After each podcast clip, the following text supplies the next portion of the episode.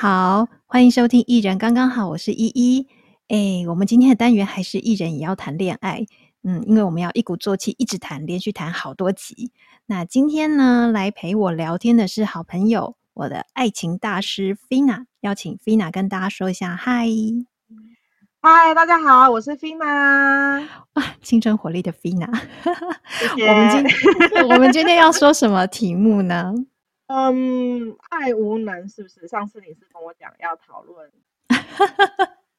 对，我们今天就是要，我就请 Fina 来，因为她是她是三十岁这个世代的，我的我身边的好朋友里面，她是这个年龄的一个代表。然后呢，我上次我们讨论说，我们想要来讨论爱无能，为什么要讲爱无能？是啊、呃，因为之前我们就看一个。日本的报道，先前的报道，他就说，嗯，哎，有那个日本的记者，他会发现，哎，好像现在的年轻人不太喜欢谈恋爱，然后呢，好像有一种现象叫爱无能，然后我就就查了关键字，对就查了关键字，后来发现，哎，去年竟然有一本书就叫做《爱无能》，为什么我们想爱却无法好好爱？就看到真的有这本书，哎，然后里面提了五种的爱无能的症状，我跟 Fina。非常的有兴趣，对，因为我也很想知道，就是大家明明都很想要谈恋爱，可是总是无疾而终，还是在想说自己是不是有什么障碍，然后总是没有办法向别人走向婚礼的殿堂，有一个完美结局，或者是有时候就完美结局之后又不完美了，这样，怎么听起来就是结局就是不完美？嗯，可能我们这个年纪的关系吧，就是从你二十几岁，大家开始陆陆续续结的结婚，然后你很羡慕别人结婚，然后三十二岁又看到大看到大家开始陆陆续续的离婚，然后到了三十几岁，到我现在这阶段又听到大家哎又开始二婚了，我好羡慕，我连第一个阶段都还没有赶上。没有没有关系啦，我也没有在赶的啊 我都已经。我都已经要迈入下一个开头了。好，那我们来看一下哦，这一本《爱无能》这本书里面，他讲的五种症状，我觉得非常有趣。我们今天来讨论一下这五个症状。第一个症状是什么呢？第一个症状叫做明明渴望爱，却说自己一个人比较自在。你觉得这句话你同意吗？或你有看过吗？嗯，我同意，但我认为这段话它有两个内在因素。第一个部分呢，是我相信啦，每一个人都是希望被爱，然后也希望被注意、被关注，但是总是会有几个人单身。那我们这个世代啊，应该说过去啊，传统的观念给我们的一个状态就是，好像你单身就是没有人要，然后好像你条件就是不好，所以你才单身。那我们为了去。呃，圆这件事情可能就会对别人说啊，没有啦，我觉得一个人比较好啊，我要去哪就去哪，旅行就旅行啊。可是事实上，也许他自己的内在的状态是真的非常希望有伴侣，只是他目前并没有遇到合适的对象。但如果说以我自己来说，我我还是蛮愿意去正面承认说，哎，其实我是非常想谈恋爱的，但是我是非常能够乐于一个人，比如说自己去看电影。自己去吃火锅，自己去逛街，我还是会觉得非常的开心，因为我就不用去顾虑到另外一个人的感受，或者是去吃饭的时候，我不用问他说：“哎，那你想不想吃这个？你想不想吃那个？”我自己反而是比较喜欢一个人去逛街买东西，或者是吃火锅看电影，反而觉得比较宁静这样。菲娜的意思是说，以你的状况来讲，你是喜欢一个人去逛街吃东西，然后比比较自在的嘛，不需要顾到另外一个人的指指点点这样子。但是有一些人，其实他们面临一个问题，他们其实可能其实内心是有渴望爱的，可是说自己一个人比较自在，那个时候其实可能是在回应有一些人会对他的评论是说，你就是因为你没有人要啦。或者是你怎么样怎么样的一个状况，所以你找不到伴啊？他可能是在回应这一种状况，所以他自己先营造一个形象出来说，没有啊，我自己比较喜欢一个人，是没有错。我的想法是这样，因为我身边有很多单身的，不管是男生或女生，其实我觉得他们都很想谈恋爱啊，可是。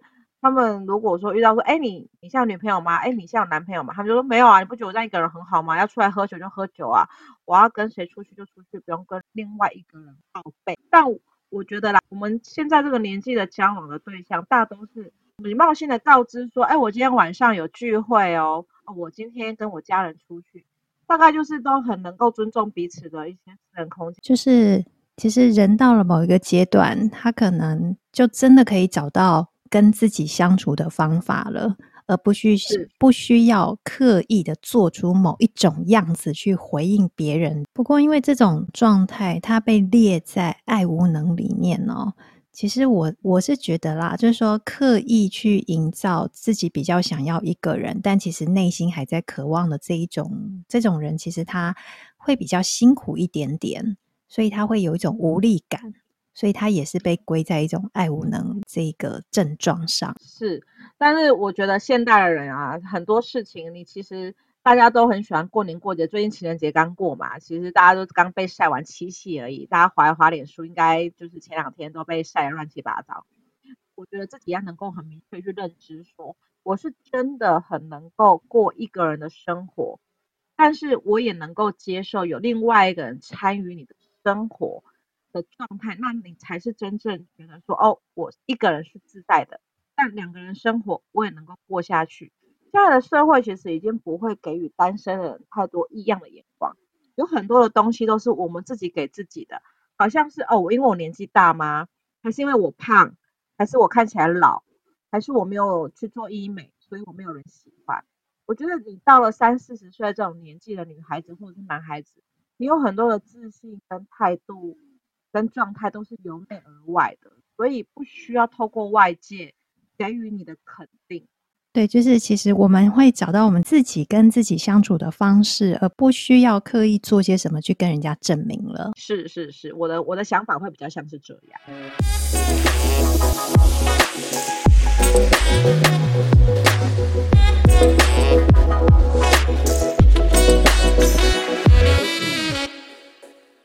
那我们来看第二个症状。嗯，第二个症状是说有稳定交往的对象，但是还是想要发展其他的关系。嗯，我觉得这个问题很有趣，嗯、这个就很像哦。我有个嗯好朋友，他其实一直都有还不错的工作在我们业内，但是他还是有个习惯，就是他定期会去面试工作。那我就问他说，呃，你已经在知名的呃，公司工作，为什么你还是会很定期的去投履历，然后去面试？他就说，我想要知道，以我现在的状态，如果我离开这家公司，在外面定位的状态跟薪资到哪个阶段？相对于刚刚我们在提的这个，就是有稳定交往的对象，还想发展其他的关系。也许你现在的对象，嗯，在众人眼里，或是对你自己而言，你已经觉得他还不错，可是。不管是因为好玩，还是想要去重新认识自己也好，可能也会有心态，就是嗯，如果我不要你了，我出去外面是不是还可以有更好的对象呢？大概是这样的一个心态。所以刚菲娜举的例子是说。以你的朋友来讲，他虽然在知名的公司工作，但是他还是时不时就去别的公司投履历，然后去面试。嗯、他在这个过程中，好像也拿来检视一下自己有多少竞争力。那如果说是以感情的这个关系来讲的话，他有稳定交往的对象，但是他还是想要再去找其他的关系的时候，他有可能是他原本的那个情感关系是比较稳定的嘛？那因为有时候你跟另外一个人相处比较久了，他就会有一点太习惯了，然后甚至会无感，他也会找不到，诶，那我自己在对方面前，我是不是还是有那么吸引力的人？那他就去向外发展。如果外面给他的回应是“哎，你你还蛮有吸引力的哦，你蛮有魅力的哦 ”，哦，他这时候就找到了一个自己的自信。他也知道，哎，自己还没有年老色衰，然后自己的身材也还可以，然后那个 腹肌或什么，对，什么东西都还在，这样子，他就嗯，就可以肯定自己，然后啊，又可以回到。原本的伴侣身边了，就是我觉得这个是一部分啦。那其实我认为另外一部分有蛮有有一部分人也是就是需要点新鲜跟刺激。我相信每一个人都一样。我不认为就是任何一段关系，它都是能够可以很平淡的过日子，然后过了十几二十年，我我认为是没有办法。那也许在这段稳定的关系过程当中，他已经觉得失去新鲜感了，或者是没有有趣的一个因素存在，他就会很想要去向外寻求，呃，心中需要的，不管是新鲜啊、有趣啊，或者是。去提醒自己说，哦，原来我家里还有一个人在等我。我其实看过蛮多这样子的，不管是男生还是女生，即便在一个很稳、很稳定的一个关系里面，还是想要去外面交朋友。然后交完朋友之后呢，可能聊聊天、喝喝咖啡，很快乐。然后回家觉得，嗯，这样子也不错，就是为自己的生活多了一点点乐趣。那你觉得这个症状它的无能是在哪里啊？无能哦，对啊，我觉得其实听起来，其实我觉得这个状态还蛮积极的、欸，我也是这样觉得，就是对。哎、欸，我们今天讨论的这五点症状都不是我们说的，我们是这个书上面的五五种症状嘛。其实，其实应该是，嗯，这个这应该是无能的。他他还蛮雀跃的哈，他还蛮活跃。我觉得很雀跃，如果是我，我也会很雀跃，因为如果我今天有一个有交往多年的男女朋友。然后，如果以我自己的状态啊，有别人想要跟我做朋友，我心里会有一个界限，但我还是会认为这是一个很有趣的过程。嗯，也许，也许啦，我们当初选择跟这个对象交往的时候，我们已经有一个评估说，我们的价值观啊、生活状态、生活模式、工作等等上是呃有一个平衡点。但你可能今天在外面交了一个新的朋友之后，你会去提醒自己说：“哦，对，我当初喜欢他就是喜欢他什么？哦，对，我当初决定跟他在一起，就是因为他可以理解我的工作内容。可能我觉得他有个提醒作用吧。如果对我自己来说，应该是这样。哎，是不是这今天的五种症状后来会不会被我们都解释成很正向啊？嗯、还蛮积极的。我自己在是无铁良药。其实。”其实我自己在看待感情的关系呀、啊，去告诉自己，嗯，我当初会选择跟这个人进入这样子的状态，是因为什么的原因？比较可能我会比较希望自己心里没有怨恨吧。Fina 的意思是说，你不管跟谁交往，你都还是会应该算是比较把握当下型的人。哦，对，我非常非常的就是活在当下。我我认为现在的时代蛮适合，不然等下打蛋怎么办？就活在当下，然后不要让任何一段关系会后悔。对，我，我我非常非常的就是执着于这件事情哦，就是任何事情都要无悔，就是 never regret。所以就算是可能被归类在爱无能症状里面，但是我们都会用正面的态度来看待。我们一切就是要很正面。比如说，好，你刚刚提到第一点，明明渴望爱，却说一个人比较自在这件事。我认为渴望爱这件事情是本能的，因为爱，上帝就有说爱是一切啊，所以上帝先爱我们，我们才学会了爱别人嘛，那我们才学会了爱上帝，所以我是非常非常支持这个论点，就是爱它是所有事情的源头，然后我们也是先，我们出生到这个世界来，也是先得到，然后才学会了给予，我所以你渴望爱这件事情，我认为它是很合理的。只是说你自己能不能够在这段关系，或是在每一个过程当中去确立自己心理的状态。因为刚才讲回了第一个那个渴望爱这件事情嘛，所以我们讲到了 平衡。不好意思，我拉回去第一题。没关系，没关系。也就是因为刚才我们回去讲到了第一点，渴望爱。然后后来我们讲到了平衡，其实不管是跟人相处的平衡，嗯、或是跟自己相处的这个平衡啊，是。其实那个我们都要去承认，我们对爱都是有渴望的，不管是爱别人，是是。是或是希望别人爱我，那或者是我们爱自己、关照自己，它其实都要有一个平衡，我们都要，就算是我，我只是爱我自己哦，我都要找到那个平衡点哦。不要对自己过分的苛求啦，或是对自己过分的沉溺在什么状态下，那个都是失衡的。那其实我因为我觉得 Fina 讲的很好，其实像第一点我们在讲那个渴望爱，你不要把它以为我渴望什么东西，我就是我就弱了。对，其实我们常常会觉得说，谁先说什么谁就输了，其实没有什么输赢嘛。难道我先说我爱你，我就输了吗？没有啊，我只是很大方的表现出我对你的爱啊。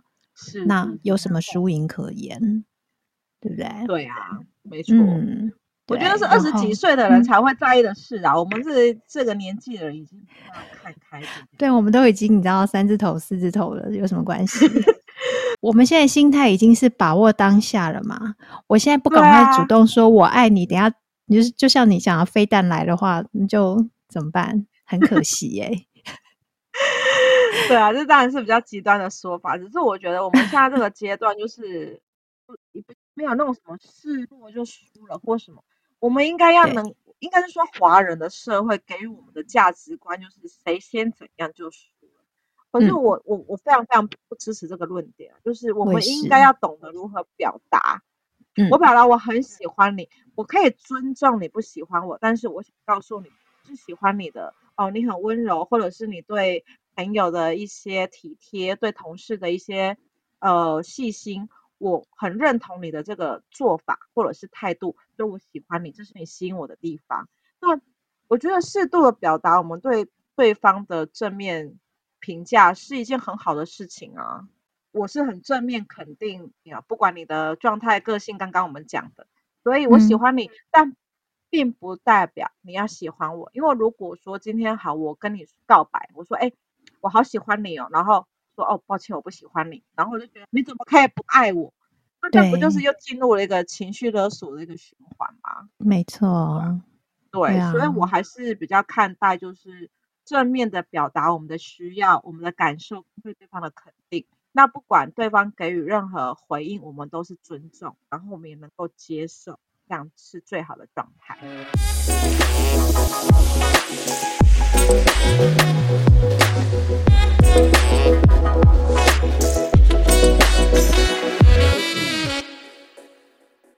那我们继续来正面的看待爱无能。我们来看第三点 都已经被我们讲成还蛮有能力的，没有无能。好，我们来看第三点，只想要有性关系，或以为用性关系可以绑住彼此。啊，如果是这一题的话，我就觉得好像没有办法这么正面了耶。因为这个就没办法正面了。我觉得不行，因为我觉得性关系它没有感情的基础，它也没有感情的厚度，然后它没有相处，那就是跟你上网就是玩交友软体的概念有什么不一样？像我之前有一阵子啊，就很无聊，工作太无聊，很热衷于上网交友，然后跟无聊的人类聊天。那我最常遇到的起头就是约吗？台北，嗯，没有讲十八啦，因为我超过十八很多。然后，然后，然后，不然就是会传一些性器官的照片。我就心想说，你现在是在拿你的性器官相亲吗？对，对，那你要如何用这种照片相亲嘞？那如果说好，我今天这个人是因为看中你的这个能力或者是外观。那我哪一天是不是遇到了第二个，不管是外观或者是能力更胜你一筹的，就立刻可以不要你？我认为这样子的关系是没有感情厚度的。对，所以如果今天我觉得这个概念哈很像，就是有没有古早的人类，古早的爸妈最喜欢跟小孩子说的：你们如果夫妻感情不好啊，赶快生个孩子，有个这个孩子啊，你们的关系呀就会全都吵。马尾和，是不是？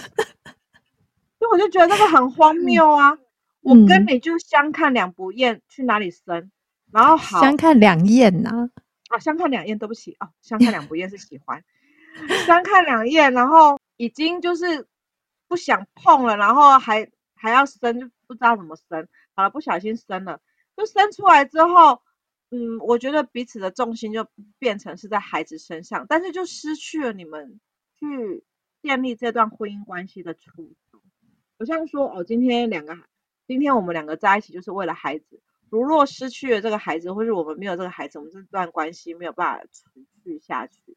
那我认为他是不对的，就很像以前的爸妈最喜欢哦。我小时候，我爸妈也会跟我讲，我妈啦，她就会说，嗯、若不是有你们两个孩子，我早就走了。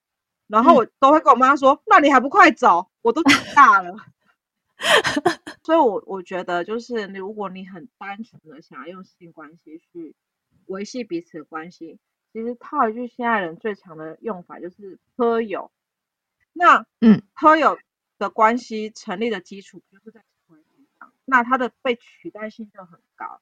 因为我认为感情的厚度，它会有一些相处，它会有一些体谅，它会有很多的关心，还有时间跟陪伴。这些都是去成立关系后感情厚度的一些主要条件。可是如果只是建立在性关系上，我不认为就是你真的能够绑住彼此。就是我认为性关系对于两个人关系，它是正面的一个呃帮助，但它不是一个主要的构成要件。嗯，就是如果说两个人相处，他只剩下性关系，然后用性，而且是只剩下性关系可以。跟对方有有所连结的话，他可能真的是一种无能，爱无能。他真的就是爱无能。那你就是去开吉呀，那个你知道吗？就是一楼一凤啊，嗯、或者是万华、松山啊、南京那边很多，对、嗯、吧？那不是很棒吗？而且你还不用问说，哎，宝宝，请问你今天早餐吃什么？你吃饭了吗？你今天工作累不累啊？你就都不用问候他、啊。嗯那不就是有需求就好了？我觉得你跟任何一个人发生关系，都是先有爱才会有这个关系，不然，其实若不是在青春期啊，荷尔蒙很旺盛的的一个状态，基本上我认为还是需要感情基础去建立这样子的一个亲密。那还有一个第四点，就是知道彼此不合适，可是又不敢分开。我身边就真的是最多。你说就是你说这个症状常常见到是不是？非常哎、欸，因为特别是在我们这个年纪，因为嗯，其实我们这个年纪是说小不小，说大不大。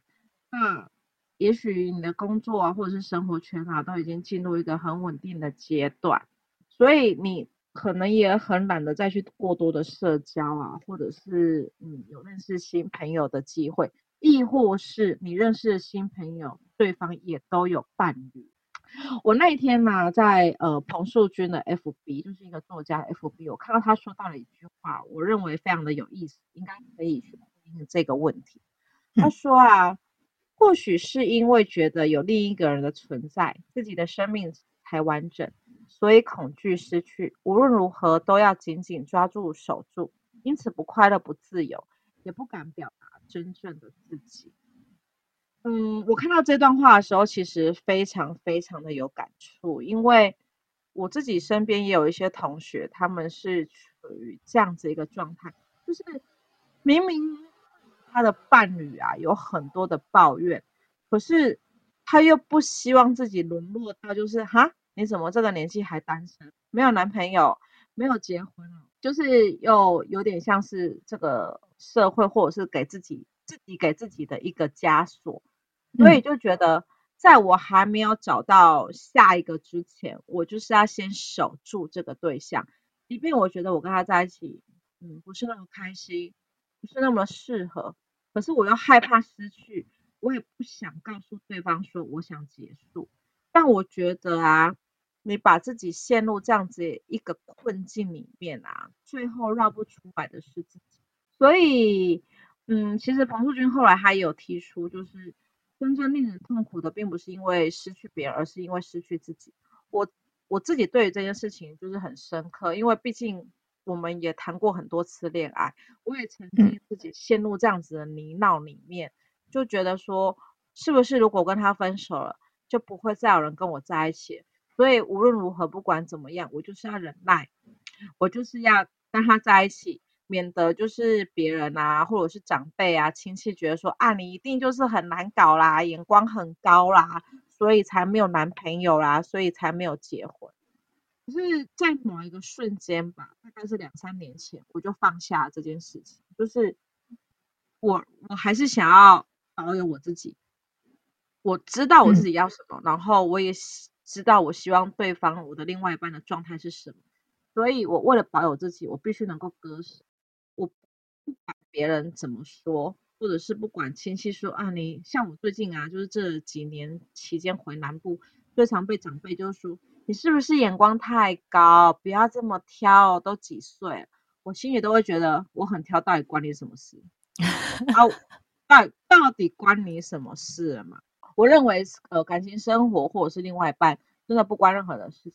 那我对我自己的要求就是，我非常必须清楚明白的自己知道自己在干什么，我为了什么跟这个人在一起。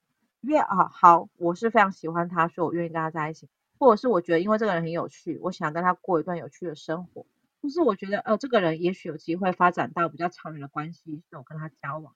我会时时刻刻不断的提醒自己说，我跟这个人在一起是为了什么，然后我要保有我自己一个状态。但是很多人又会把保有自己跟不要失去自己，又另外的解读，就是变成一个比较自我。不过回应到刚刚我们提的这个问题，就是。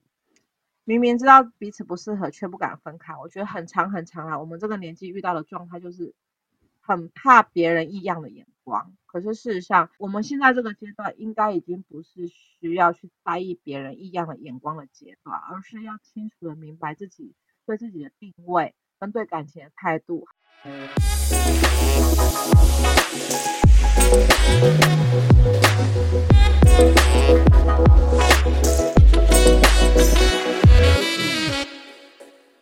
呃，刚才讲到这个彼此不适合，然后又不分开啊。其实我自己有一种看法，就是有一些人他在这种情况底下，他未必是因为怕被别人认为自己有些什么样的状况，然后所以只有自己一个人。那呃，以我以前也曾经有放不开的时候，但那个时候呢，我知道不适合但又不分开的原因是在于。我没有认清我们这个关系里面呢，呃，自己的定位跟对方的定位。我当时呢，呃，曾经因为一些原因，我我会觉得说我是对方的照顾者，我必须要照顾对方，然后对方没有我，他会很可怜。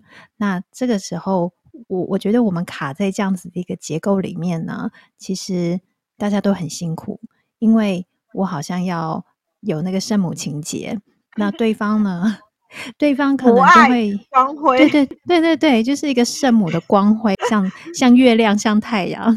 但是但是对方他的痛苦也在于说，他好像必须要去一直展现出他的那个脆弱跟无力，或者是很很痛苦的那个状态，才能够绑住你。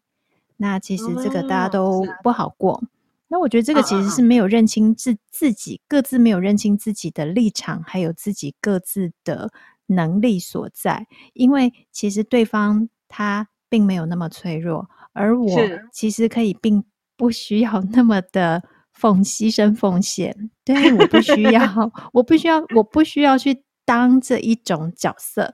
那其实像现在的话，有一些呃，就是出现家暴的呃家庭里面。那有一些伴侣，他们没有办法分开。其实我们也常听到有很多原因啦。可能经济的问题啊，或者是感情上的一些纠葛，但那个感情上的纠葛，我我们常常也会看到一种例子，就是说啊，其实可能有一个人被打得很惨，但他会说啊，对方不能没有我，他没有我的话怎么办？没有人顾他的三餐，没有人照顾 他的起居，这样子。其实你你不照顾他，他还是活得下去啊。是我认同。对对对，没有你在旁边煮饭给他吃，他饿的时候他自己会去想办法。对呀、啊，泡面那么好吃。还可以加蛋，但是圣母她可能会觉得说她没有蛋，她要去帮他买。她可能不会煮泡面，她要帮他煮。有有，你刚刚讲到这个部分，嗯、我想到我有个同事哦，他就是被他先生揍，他先生也是一个高材生，然后他被他先生揍一揍之后，我就问他说：“啊，你一个这么自我意识狮子座的女生被家暴、欸，哎，那他一定更，他就更难表达出来耶。”哦，她老公拿着抓着她的长发去撞墙。哦，天！然后呢，我就我就觉得说我很 concern 啊，你怎么一个狮子座女生可以被揍成这样，然后默默忍耐？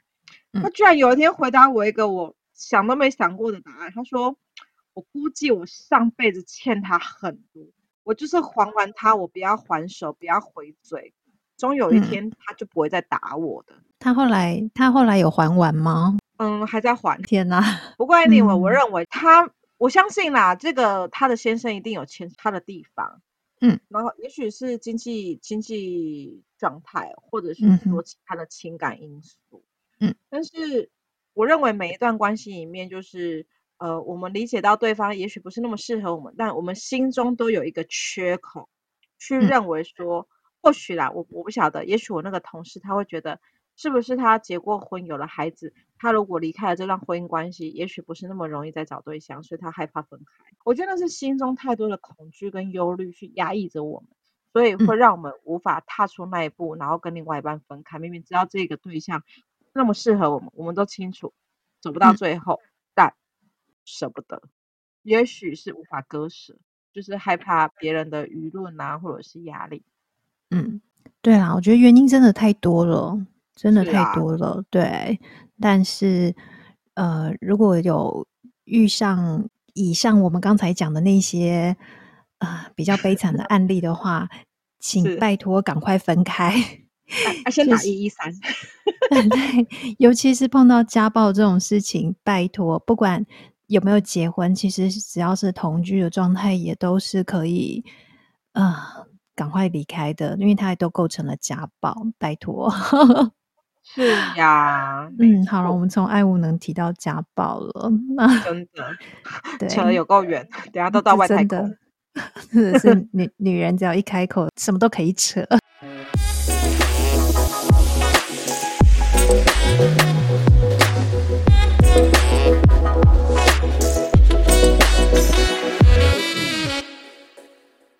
太多太多故事，我现在现在就是我的书卷里面大概有一千六百九十二个案例。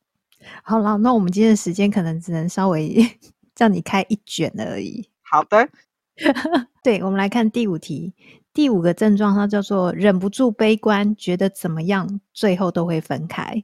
这个呢，我想要先发表一下，就是呢，啊、呃，我以前谈年比较年轻的时候谈恋爱啊，嗯、呃，我也都会觉得说，不管怎么样，最后都会分开。那我自己的心态呢，我觉得应该是我有一个基本的理念哦，呃，来支撑我这个想法的，是因为我不想结婚嘛，我从小就不想结婚嘛。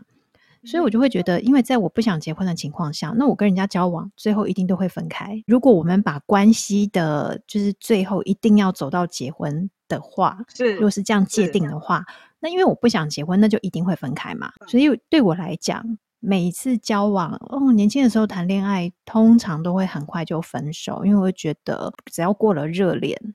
我觉得，哎，那就享用完毕，我觉得可以分了。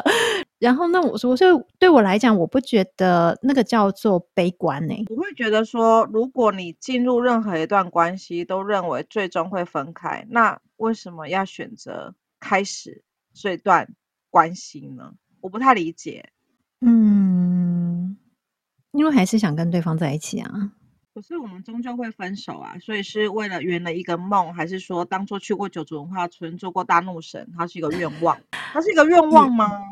不是哎、欸，就是你你当下你那段时间你真的是喜欢对方啊。可是我们终究要分开啊，那干嘛在一起？那我们享受当下啊。哦，所以其实你也是走就是活在当下的这个。当然呢、啊，当然要活在当下啊。可是。我我觉得我们两个很不一样的地方是啊，我从小啊，嗯、真的是从小，不管跟任何一个人在一起，我都会觉得有一天我们会结婚呢、欸。相处比较密集的对象，也许还没有进入交往关系，我心里也都会有个蓝图，觉得如果我们有一天结婚了，那是一个什么样的状态？对，所以这一点我跟你就会有很大的落差，就是你觉得不管跟谁，嗯，我们就把握当下。我也很把握当下，可是我把握当下的同时，嗯、我就会想，如果我跟他结婚，我们会怎么样？我没有办法去想象跟这个人结婚的话会怎么样。我通常，如果你真的一定会想到说以后要结婚的话，我想到就是那个会一直吵架之类的。哦，那真的是蛮大的落差，因为这一题呀、啊，我一直想。我一直想不出来、欸，不管跟谁在一起哦，嗯、即便可能这个人当初我认识他的时候，我都觉得，哎，我们八竿子打不着。嗯、然后也许因为时空背景啊，或者是工作关系，相处越来越密集之后，我就会慢慢去觉得，哎，如果我们结婚会怎样？我们的孩子会怎样？好远好远。你就连跟这个人，你可能觉得跟他不会发生任何的关系的，但是你都还是会去想，你跟这个人结婚的话会怎么样哦？对，然后我们会有孩子，然后我们的孩子哦天哪，然后也许我们会，我就开始想他的成长背景跟我们的成长背景，然后我们对于这个孩子的教育理念会有什么样的落差？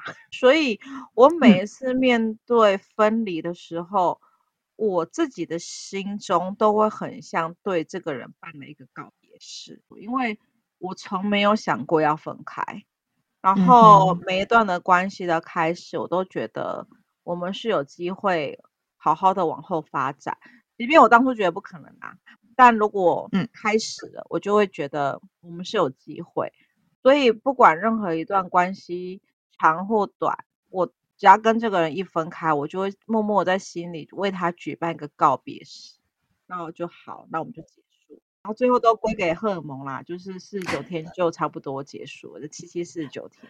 我国中的时候呢，我们国文老师有跟我们讲过四个字，然后我一直记得很清楚，叫做成住坏空。成的话就是事情的开始嘛，住的话当然是一个稳定的状态。坏的话，就是事情开始有一些些的坏掉的迹象开始出现了。空的话，一定就是坏到底，什么都没有了。对我来讲，好像人世间这这真的是这样子的一种循环。不管人的生命从你出生到最后，以及关系。嗯它会有一个开始，它也会有最后的消灭的时候，所以我好像保持这种心情吧，也在看待感情关系。就是，所以你对于每一段关系要开始的时候，你就已经想好，我们注定要结束，抱持这样子的心情继续吗？也不是说那么的强烈的去意识说要结束啦，而是好像就是会觉得总有一天会消灭。好啦。我爱无能啦，其实我也倒不是说觉得只要开始，然后就会走向消亡这个状态，只是会觉得这件事情到时候如果发生的话，它就是会发生。然后反正我就是不会去想我们，就是我不会跟你 一样去想说我要跟这个人结婚有小孩之类的。而且而且我要告诉你。等到像你在我这个年龄阶段的时候，你现在开始想的就是 你是你在静静的等待更年期的到来。其实你不会去想生孩子这件事情，而且你你现在还在想生孩子的话，你只会觉得说天哪，好累哦，你不会想要带孩子啊。好，其实我们今天讲了这五点这个症状啊，其实呃，我们可以用正面的看待啦，它也没有，并不一定那么不好。叫做症状，或是真的叫做无能。其实我们可以把无能变成有能嘛。今天 Fina 也跟我们讲了很多，啊、对你其实可以用一些不同的诠释，我们就可以看到，其实他是有能的。对。没错，对对，它还是有些效能藏在里面的，所以并不是那么那么糟啦。那如果说真要说无能的话，因为我是觉得好像我越看越觉得自己好像有一点，但是你知道人，但是我已经到这个年纪了，其实我也不在乎，因为我觉得我有取得我一个生活的平衡，我觉得这样就好了。其实最重要的就是我们今天都有谈到的。你不管是跟别人相爱，或者是爱自己，跟自己相处，你都要找到一个平衡。没错，好哦。虽然今天我们有点乱聊哦，但是反正就是这样。爱无能 vs 有效能，好烂哦。好了，那我们今天就先来跟各位听众说拜拜喽。大家拜拜，拜拜，我们下次见喽。拜拜拜拜，拜拜。